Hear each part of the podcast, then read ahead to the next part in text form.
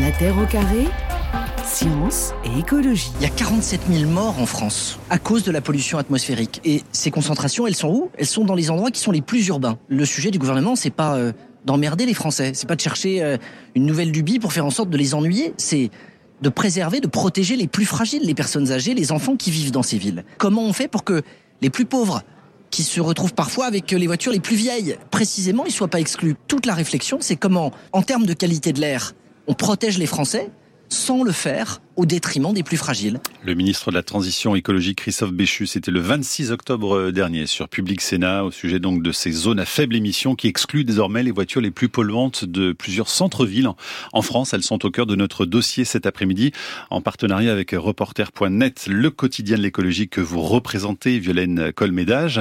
Vous avez donc publié déjà une euh, série d'articles, il y en a deux. Le troisième va sortir euh, demain pour expliquer le fonctionnement de ces ZFE, donc pas mal de pédagogie pour comprendre de, de quoi il s'agit. Vous nous rappelez un petit peu le, contexte, justement, pourquoi ont été créées ces zones à faible émission alors Oui, alors euh, tout à fait. Donc on, a effectivement préparé un, papier qui résume un peu euh, ces questions. Euh, du coup, pourquoi elles ont été mises en place? Effectivement, parce que la France, en matière de qualité de l'air dans, ces villes, n'est pas n'est pas très bonne.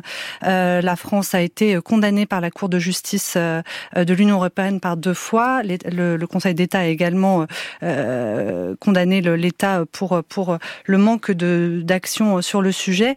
Et donc en fait, effectivement, les véhicules qui circulent dans les, les centres-villes, euh, il y a beaucoup de, de véhicules diesel, de, de, de, véhicules vieillissants, et ils émettent beaucoup de ce qu'on appelle des oxydes d'azote, également des particules fines. Et tous ces, toutes ces, euh, ces, ces polluants, donc euh, dégradent la qualité de l'air. Donc l'idée avec ces ZFE, c'est finalement de euh, réduire les véhicules, notamment les plus anciens, et les diesels aussi principalement, qui, mmh. qui, qui dégradent la qualité de l'air des villes. Camille de Phare, donc réduire la pollution atmosphérique, hein, c'est l'objectif numéro un, et puis c'est aussi l'idée de renouveler le, le parc automobile vers des, des véhicules moins polluants oui, alors pas que. Je commencerai par souligner euh, que ce qui est intéressant avec cette mesure, c'est qu'on voit qu'il y a des synergies avec les politiques de santé publique et les politiques de transition climatique.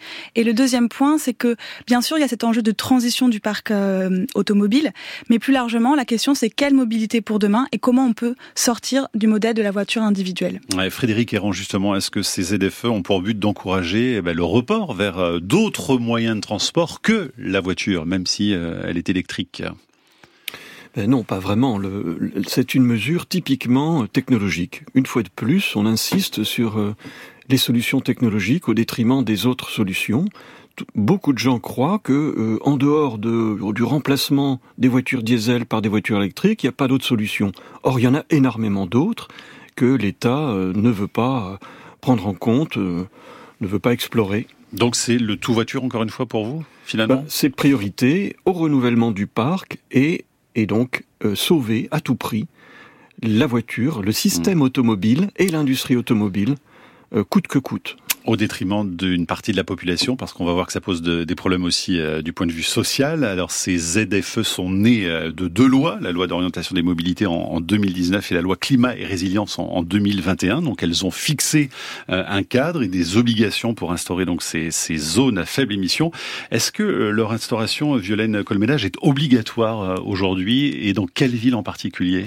Alors effectivement, il y a une première loi qui est celle de 2019 qui a instauré euh, ces ZFE dans 11 agglomérations françaises. C'était les 11 agglomérations qui finalement dépassaient les seuils de pollution atmosphérique qui étaient préconisés par euh, par euh, la Commission européenne, enfin les directives européennes. Mhm. à cela s'est ajouté en 2021 la loi climat et résilience qui a instauré l'obligation pour les villes de plus de 150 000 habitants de de mettre en place une ZFE. Donc ça, ce sera pour 2025. Hein, c'est d'ici à 2025 Tout à fait, c'est d'ici à 2025. Ce qu'il faut savoir, c'est que euh, le 23 décembre dernier, il y a eu un décret qui est, qui est paru qui précise que les villes qui euh, n'auront pas une pollution de l'air euh, supérieure aux normes de l'OMS, donc qui sont quand même des normes plus strictes que celles de, des directives européennes, ne seront pas obligés de mettre en place ces ZFE. Pour l'instant, ça concerne que très peu de villes. Donc globalement, euh, on va dire aux alentours de, il me semble, 43 agglomérations devront, en tout cas, doivent réfléchir à la mise en place de ces ZFE en France. Et très concrètement, une zone à faible émission, c'est grand? Enfin, c'est quoi? C'est une, une, petite surface de la ville ou pas? Alors justement, euh, la, la, main est donnée euh, aux collectivités. C'est à elles d'établir. Mais pour l'instant, là, sur les 11 que vous nous avez cités, par exemple. Euh, ben justement, c'est tout dépend des villes. C'est les villes qui ont instauré, par exemple, à Paris. Le Grand Paris. le hein, Grand il, y a, Paris. une zone très large. Voilà, c'est une zone très large. en fait, à l'intérieur du périmètre de l'A86, donc c'est tout, tout, tout Paris intramuros, mais également les certaines communes alentours. Donc toute cette zone est concernée par la ZFE. Après, il y a d'autres villes comme par exemple Marseille, euh, qui a une, une, zone vraiment plus restreinte, vraiment au centre-ville. Euh, voilà, donc euh, c'est charge aux collectivités de d'établir le périmètre. Frédéric Errand, ces ZFE, elles sont pas si récentes finalement parce qu'il y a déjà une histoire avec d'autres acronymes en France comme à l'étranger d'ailleurs, hein, parce qu'il y a beaucoup de, de, choses qui ont été tentées ailleurs. Hein. Oui, il y a toutes sortes de zones, mais euh, là, le, les ZFE, leur particularité, c'est qu'elles elles reposent sur le, la mutation enfin, du parc automo, automobile. Alors que d'autres zones, comme euh, par exemple les, les, zones à circulation restreinte, que sont... Euh, que sont les ZCR. Hein, oui, ça, euh, ça c'était Ségolène Royal. Tous ces acronymes -là. Est, un, est, est, une approche très différente. C'est plus, plus organisationnel que technique.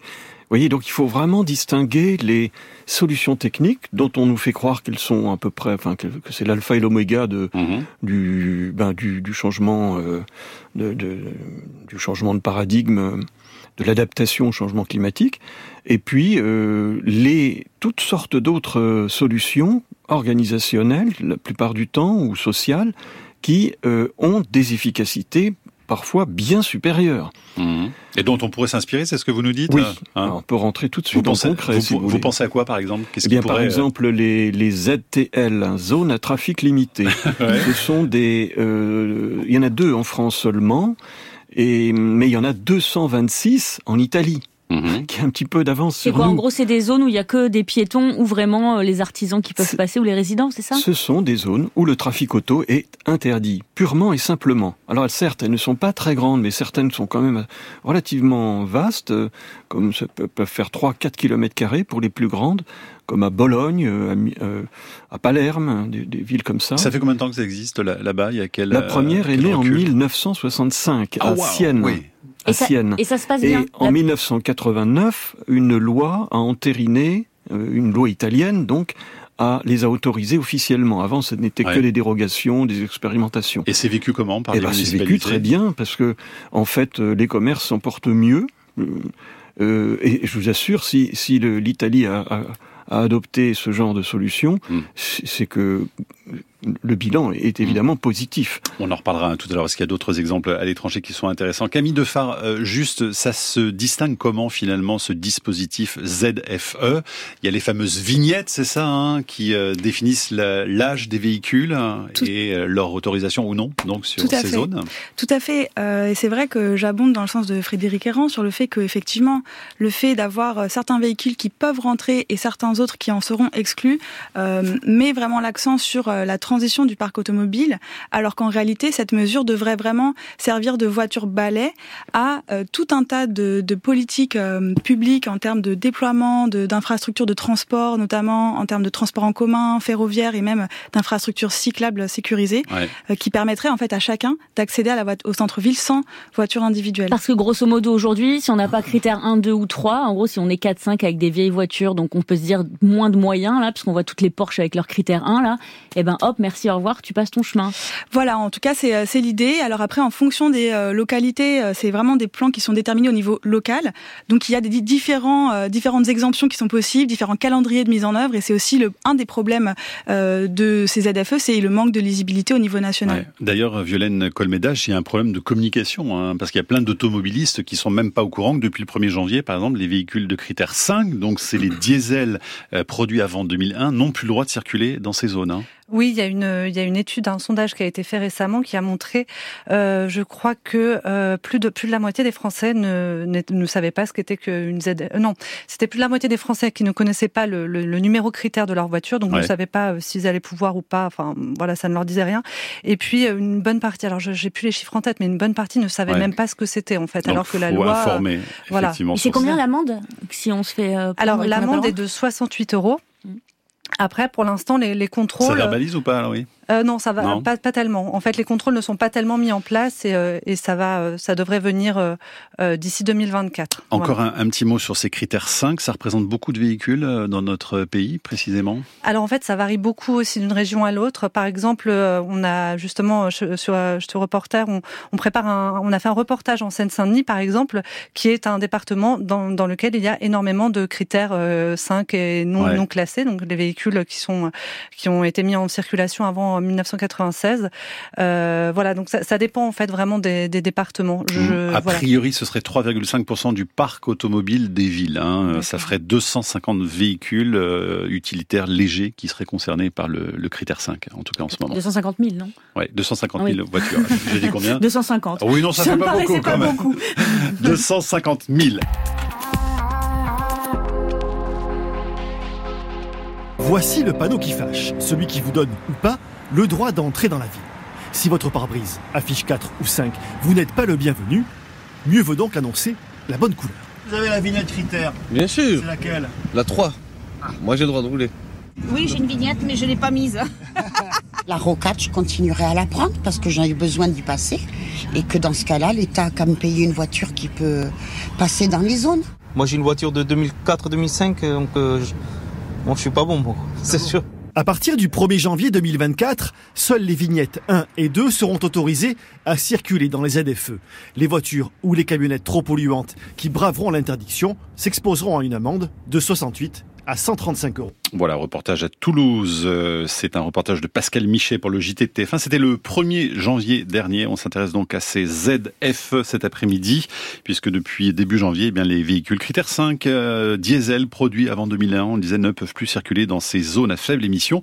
Euh, Camille Defar, pourquoi sont-elles critiquées parce que ça suscite un, un débat euh, social très fort en ce moment et certains même disent que c'est une bombe à retardement euh, avec euh, le souvenir des gilets jaunes qui pourrait aussi euh, repointer. Tout à fait, et c'est vrai que c'est un, c'est euh, un souci légitime, euh, le fait euh, de, de ne pas avoir de mesures au-delà de, euh, de l'aide à l'achat euh, d'un voiture, d'un véhicule électrique, c'est extrêmement problématique, sachant Mhm. que le reste à charge pour les ménages, il reste à plus de 20 000 euros, euh, ce qui est euh, largement inabordable pour un certain nombre de ménages français. Même quand on a 6 000 ou 7 000 euros de prime, hein, par exemple. hein. Exactement. Donc on voit aussi qu'il y a cette disproportion en termes de soutien et euh, cet angle mort en fait de la justice sociale de ces mesures-là, qui risque en réalité d'exclure une partie de la population, comme vous l'avez très bien dit en introduction, de certaines activités, sachant qu'on a aussi une forte concentration de l'emploi, de l'accès à l'éducation, de l'accès aux services publics aussi en ville. Et c'est un, un enjeu extrêmement important, d'autant que le mouvement des Gilets jaunes a montré qu'un certain nombre de Français se sentent exclus, de plus en plus exclus euh, de la de la de la de la vie euh, euh, sociale en réalité euh, Mhm. du fait d'un renchérissement de l'accès à la mobilité et c'est une mesure qu'il faut prendre très au sérieux. Ce qui est fondé, hein, puisque selon une enquête de l'INSEE qui date de 2019, 38% des ménages les plus pauvres en France euh, ont un véhicule classé critère 4 ou 5, euh, contre seulement 10% parmi les ménages les plus riches. Donc il faut considérer euh, cette question parce qu'elle semble être perçue, et elle est, euh, comme À juste titre. à juste titre, une, une mesure régressive en tout cas. Et on a justement pas mal de messages là-dessus euh, sur franceinter.fr. Michael qui nous écrit artisan ferronnier à Montpellier, bientôt impacté par une zone à faible émission, changer de fourgon, est-ce que c'est c'est pas viable, dit-il. Donc que puis-je faire? On a Anne aussi qui nous écrit je suis pour les ZFE sur le principe, mais j'ai une vieille voiture polluante qui m'en offre une neuve, surtout quand en auxiliaire de vie, je roule beaucoup. Alors qu'est-ce qu'on peut répondre à, à ça, euh, Frédéric Héran Eh bien, en fait, le, le débat, il, est, il, il ne pose, il ne porte que là-dessus. C'est-à-dire qu'en fait, les, les élus, euh, les gens, les, vos auditeurs euh, disent, ben, aidez-nous à acheter euh, de nouvelles voitures beaucoup moins polluantes. Mhm. Et tant qu'à faire, euh, il y a une sorte de, de surenchère entre l'État qui dit on va vous accompagner, qui rajoute donc des aides en tout genre, et puis les élus et, les- et la population qui dit mais c'est pas assez,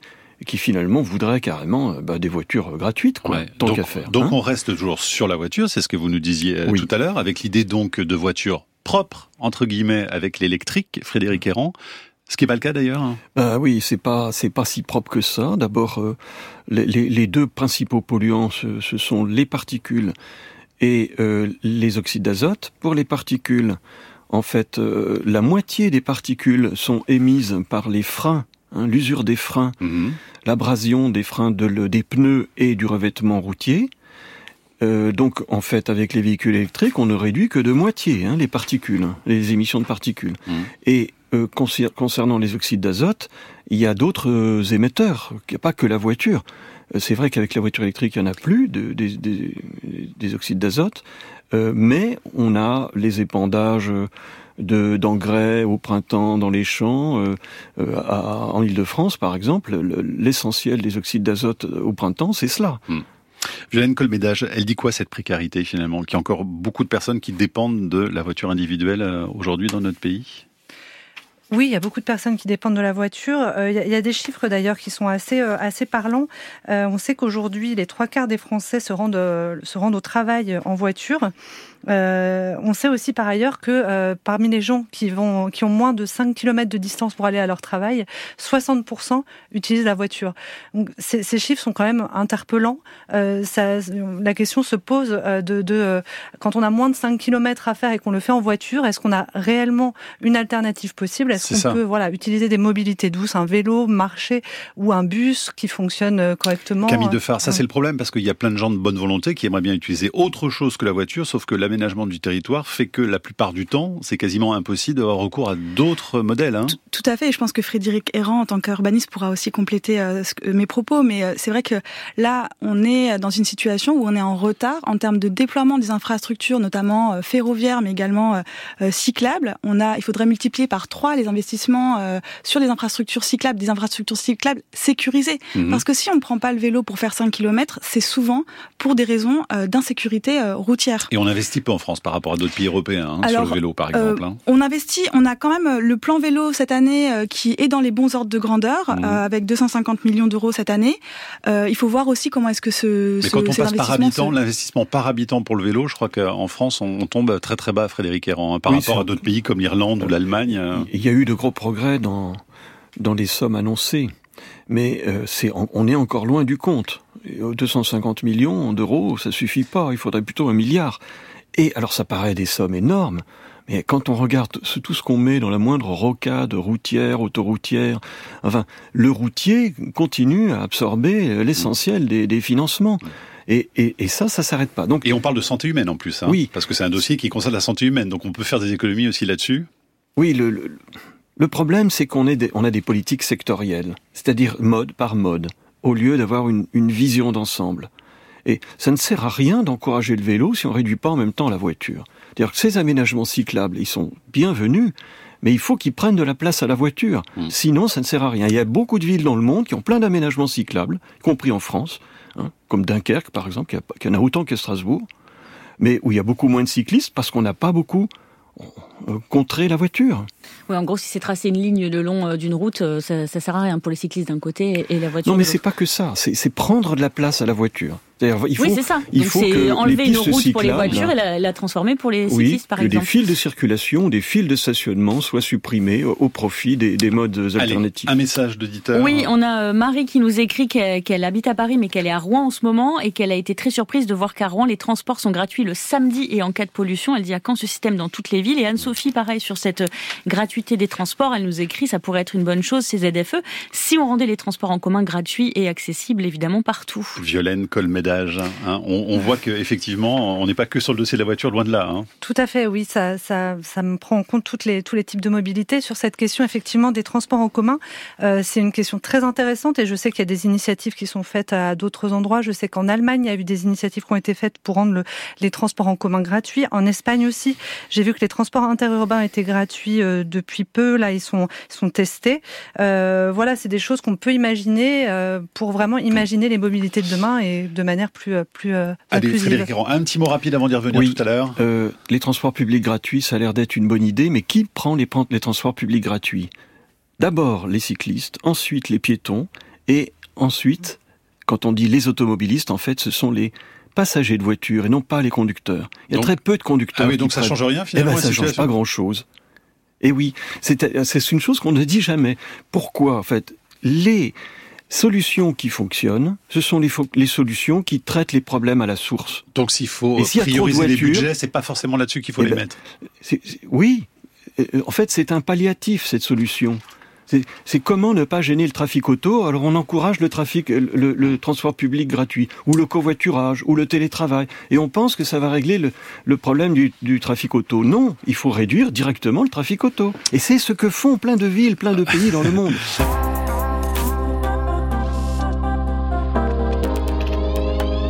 En arrivant à Marseille, ces géants des mers font partie intégrante du paysage de la ville. D'immenses navires polluants crachant une fumée noire.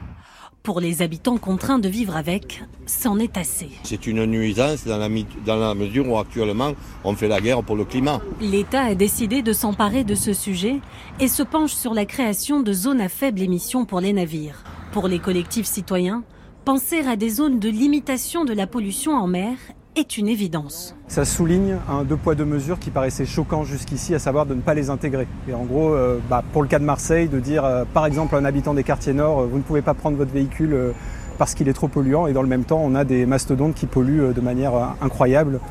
donc on résout cette incohérence-là. Voilà, c'est la voix de Rémi, un membre du collectif Stop Croisière, reportage de France 3 Provence-Alpes. C'était en octobre dernier, donc ces zones à faible émission maritime. Euh, vous les connaissiez, Frédéric Errant C'est euh, un, complément, selon vous, ou pas, de, de ces ah oui, zones c'est évidemment nécessaire. Euh, non, je n'ai pas étudié particulièrement ces zones, mais oui, je, je, je savais qu'elles existaient, qu'on essayait de les mettre en place, et c'est bienvenu, bien entendu. Camille Defar, si on s'attaque à la pollution de l'air, justement, bah, il faut aussi passer par euh, ce type d'exemple. Hein. Tout à fait, et c'est une des leçons qu'on peut tirer du mouvement des Gilets jaunes, c'est le besoin d'avoir de la cohérence euh, sur les, les, changements de comportement qui doivent être faits dans tous les secteurs et pour tous les acteurs de la société, donc y compris les entreprises, y compris les gros pollueurs. On a un message de Fabrice euh, qui nous écrit du Havre là sur franceinter.fr. Il nous écrit, il est un peu énervé. On va empêcher l'utilisation de vieilles voitures comme la mienne Critère 3 que je n'utilise qu'une seule fois par semaine alors que les paquebots de croisière nous crachent le fioul au nez, que les porte-conteneurs débarquent 3 400 000 conteneurs qui partent pour la plupart en, camion et qu'à la sortie du Havre, la zone pétrolière nous pollue allègrement. Merci Total. Et on me dit que c'est moi qui pollue. On a aussi d'autres messages d'auditeurs et d'auditrices qui disent pourquoi encore faire peser sur nos épaules de citoyens euh, toute cette responsabilité responsabilité. Qui peut répondre là-dessus? Camille Defa euh, bah, bien sûr, euh, il y a une question euh, de, priorisation en fait des, de ceux qui doivent faire des efforts. Et effectivement, on voit dans la population qu'il y a de, un vrai désir de la transition écologique et que chacun est prêt à faire des efforts. Mais bien sûr, il faut que ces efforts soient équitablement répartis dans la société. Violaine Colmédage, donc on parlait des, des inégalités et de l'exclusion sociale finalement de ces zones à faible émission. Est-ce qu'il y a déjà des dérogations qui sont mises en place pour des professionnels ou des particuliers? Oui, effectivement, chaque collectivité a la charge donc de, de mettre en place, euh, d'adapter euh, ces zones à faible émission euh, sur leur sur leur territoire. Euh, effectivement, plusieurs villes ont déjà commencé à travailler sur la question, ont mis des choses en place. J'ai noté par exemple à Strasbourg ou Toulouse, il y a eu la mise en place de ce qu'ils appellent un pass ZFE. Euh, ce pass ZFE, il est destiné aux petits rouleurs, c'est-à-dire mmh. des personnes qui utiliseraient leur voiture très peu de fois, on va dire, je sais pas, une personne âgée qui va voir ses petits enfants une fois toutes les deux semaines ou voilà des choses, euh, des, vraiment des transports ponctuels. Donc ils ont juste à s'inscrire, par exemple, euh, sur un site dédié. Et euh, par exemple à Toulouse, je sais que c'est 52 déplacements par, par an. c'est ça. Voilà, à Strasbourg 24. Euh, il y a d'autres comment dire dérogations pour des professionnels. À Reims, par exemple, j'ai lu que en période de vendange, les ceux qui devaient amener du, du raisin dans, dans mhm. voilà pour pour pour à des occasions particulières de l'année. Voilà, des occasions particulières, il y avait des dérogations. Il y a des parkings relais, des parkings parking relais pardon qui sont mis en place. Mm. À Rouen, je sais qu'il y a du covoiturage aussi qui a été développé. Enfin voilà, chaque ville développe, euh, voilà, en fonction de sa population et des besoins, euh, les dérogations. Euh. Frédéric Errand, vous qui êtes spécialiste de la mobilité, si on va jusqu'au bout de votre pensée, vous en pensez quoi justement de ces zones à faible émission? C'est un échec total pour vous? C'est pas du tout la, bonne voie ah empruntée ou on les, on les garde quand même hein Parce que j'aimerais bien comprendre exactement. Il est clair, il est clair qu'elles sont efficaces. Du point de vue de la pollution atmosphérique. Ah oui, bien sûr. Hein elles ont déjà des résultats elles ont très une efficacité. Euh, mais Camille Defar pourrait mieux en parler que moi, je crois. Euh, mais ce que je conteste, c'est pas leur efficacité, c'est le fait qu'il existe plein d'autres mesures Mhm. qui ne sont pas envisagées et que pourtant on envisage au niveau national Mhm. dans d'autres pays. Je vais donner un exemple. En mai 2021, euh, le gouvernement espagnol a décidé de généraliser les zones 30 à toutes les villes d'Espagne. Bon, c'est pas la catastrophe. On roule plus lentement, c'est bon pour tout le monde. On perd un peu de temps, mais pas beaucoup, pas beaucoup, parce que quand on passe de 50 à 30 à l'heure, c'est, on, on ne réduit pas la vitesse moyenne de 40%, mais que la vitesse de pointe. Donc la vitesse moyenne, elle se réduit de 5 à 10%. On- C'est pas bien grave. Et c'est bon pour, pour, pour tout, pour la planète. Ça permet surtout de favoriser les alternatives. C'est-à-dire, on se rend compte finalement que euh, à pied et à vélo, on est moins agressé par la voiture et qu'on peut s'y mettre, qu'on peut ne, ne plus utiliser forcément la voiture pour les petits déplacements, alors, alors même que pour ces petits déplacements, la voiture est très polluante, justement. Camille de Farce, ce que vous critiquez justement aussi avec ces zones à faible émission, c'est le fait qu'on ne développe pas assez d'alternatives et qu'on mise tout sur la bagnole? Tout à fait. En tout cas, c'est euh, c'est vrai que les mesures d'accompagnement euh, qui sont mises en place par l'État à ce stade sont insuffisantes, alors même qu'il y a une prise de conscience, conscience généralisée dans l'ensemble des acteurs et notamment, euh, je pense à la mission parlementaire sur les mesures complémentaires à la ZFE qui a été euh, publiée en octobre dernier et qui montre bien l'enjeu d'avoir ces mesures complémentaires pour s'assurer de l'efficacité à la fois sociale et climatique de euh, cette mesure. On a Florent qui nous écrit ces ZFE s'imposent aujourd'hui euh, sans avoir anticipé. Vous en parliez de solutions de stationnement en périphérie en particulier. Et Mathieu euh, enchaîne toujours sur franceinter.fr. Euh, Je comprends et je valide le principe des ZF de ZFE, mais si les conséquences sont de reporter le trafic sur les zones périphériques, quelles conséquences pour les nombreux riverains de ces zones? Les ZFE ne seront jamais acceptés par la population si ça consiste juste, en gros, à sauver les centres-villes et à continuer à polluer les périphéries. C'est le cas, Violaine Colmédage? Euh, oui, effectivement, il y avait un, rapport euh, de, du réseau Action Climat qui, euh, sur les ZFE, pointait ce, ce, ce sujet. Effectivement, d'ailleurs, il préconise que les, ces zones à faible émission soient assez larges pour que finalement toute la pollution ne soit pas déportée sur la périphérie. Ouais. Puisqu'au final, ce sera encore les, les personnes qui vivent en, en périphérie des villes qui seront euh, les plus, euh, les plus touchées par les pollutions, qui sont à la fois aussi plus impactées par, par ces mesures. Donc effectivement, il faut que les, les, les zones soient larges pour qu'elles soient efficaces, pour que la pollution diminue, et en même temps que, euh, que toute la pollution ne soit pas euh, déportée euh, juste sur un petit cercle concentrique et qu'il y ait juste le, le centre-ville qui en bénéficie. Il faut que ce soit voilà, vraiment égalitaire. Camille Defar, on a des chiffres déjà, des résultats sur euh, la baisse de la, de la pollution grâce à ces zones. On arrive à l'estimer Oui, précisément aujourd'hui euh, c'est oui, c'est dans, dans un certain nombre de villes européennes où ces mesures ont été mises en place. On voit une baisse de la pollution au dioxyde d'azote, mais également aux particules fines, de 10 à 30 à 50% Ça dépend un petit peu des, des cas Mhm. euh, et de l'ambition. Euh, et c'est vrai que euh, je pense que c'est très juste ce que dit euh, Violaine Colmédage sur le, besoin d'élargir le périmètre de ces zones pour ne pas euh, affecter les, zones périphériques. Et c'est euh, l'enjeu aussi de la révision actuelle de la directive sur la qualité de l'air au niveau européen, qui vise justement à sortir de cette vision de hotspot de la pollution, donc très très localisée, pour avoir une perspective plus large. Mais on- si on veut éviter justement euh, l'exclusion de la mobilité d'une part de la, de la population, on fait comment alors précisément euh, Qui veut répondre à cette question?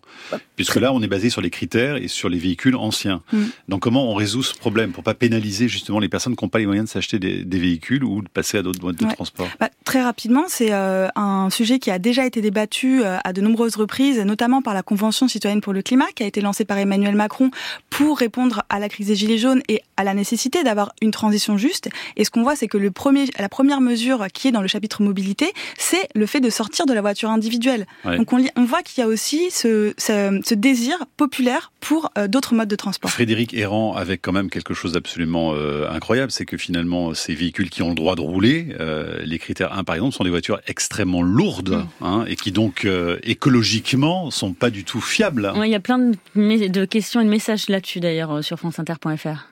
Pourquoi c'est les gros Oui. SUV qui ont les critères 1 quoi? Oui, eh bien, c'est-à-dire que c'est l'industrie automobile hein, qui est favorisée dans cette affaire. hein. C'est elle qui, est- qui va récolter les fruits euh, des ZFE.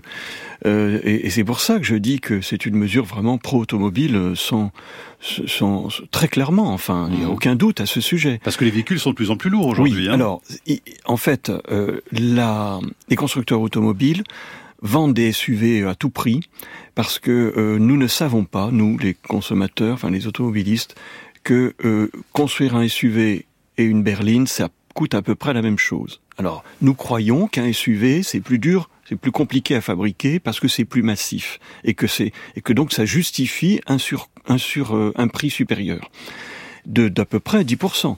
Si bien que les marges des constructeurs, au lieu d'être 5% euh, ou voire moins sur les sur les berlines, il est de 15% sur les SUV. C'est pour ça qu'ils se précipitent mmh. euh, pour euh, faire une publicité d'enfer pour les SUV, qui ont pourtant que des désavantages. Ils sont à la fois plus lourds, plus lourds, énergivores donc, moins aérodynamiques, euh, plus consommateur en, de matériaux.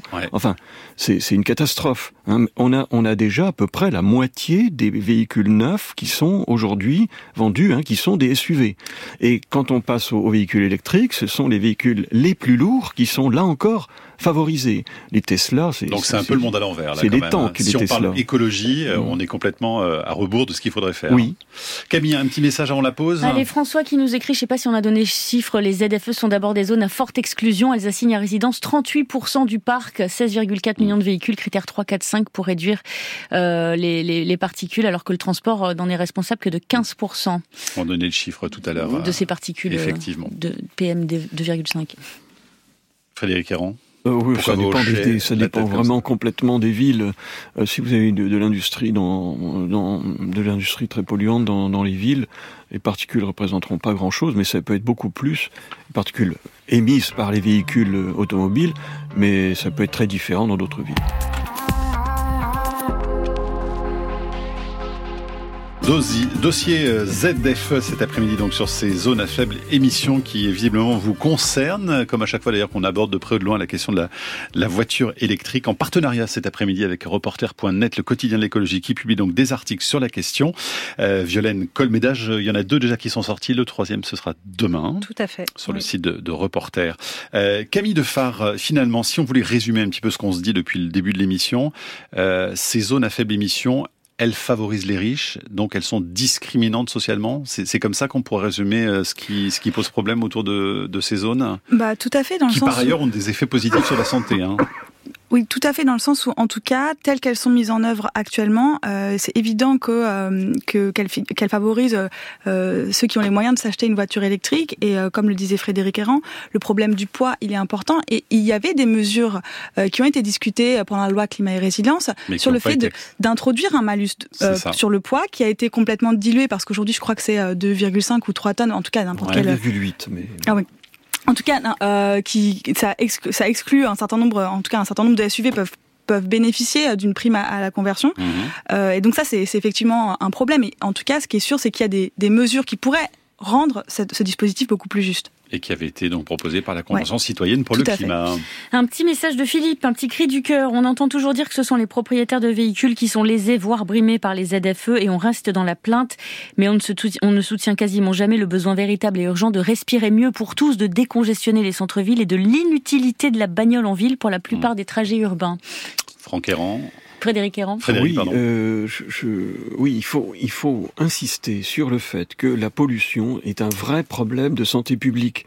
Euh, alors selon les études, hein, c'est 40 000, 48 000, 100 000 personnes euh, qui euh, meurent prématurément de pollution. Mais pas seulement. Vous avez aussi beaucoup de gens qui euh, ont des maladies chroniques, des cancers notamment, mhm. liés à, des maladies cardiovasculaires ou pulmonaires, euh, de l'asthme pour les enfants. C'est un problème grave, cette histoire de pollution. C'est pas juste euh, pour pour réduire le trafic auto. Donc il faut comprendre qu'il y a des enjeux de santé publique importants. Mais il y en a aussi de, plein d'autres. Mm. Il y a aussi des enjeux de consommation d'espace, de, de bruit, de d'utilisation de, des ressources naturelles en, en, métaux, par exemple, etc. Et des enjeux démocratiques. Gélène Colmédage, ce serait presque la conclusion de cette émission, c'est qu'il manque un vrai débat sur la question de, de ces zones à, faible émission quand même. Hein Oui, il manque un débat. Euh, ça a été lancé il y a, il y a, il y a en 2019-2021 pour les lois et euh, à présent, enfin aujourd'hui, encore trop trop de personnes ne savent même pas ce, ce que sont ces ZFE alors qu'ils vont être directement euh, concernés. Malgré une vraie précarité mobilité dans notre pays, voilà, 13 millions hein. de 13 millions de personnes concernées. Merci beaucoup en tout cas à tous les trois pour vos éclairages. La Terre au carré est un podcast France Inter.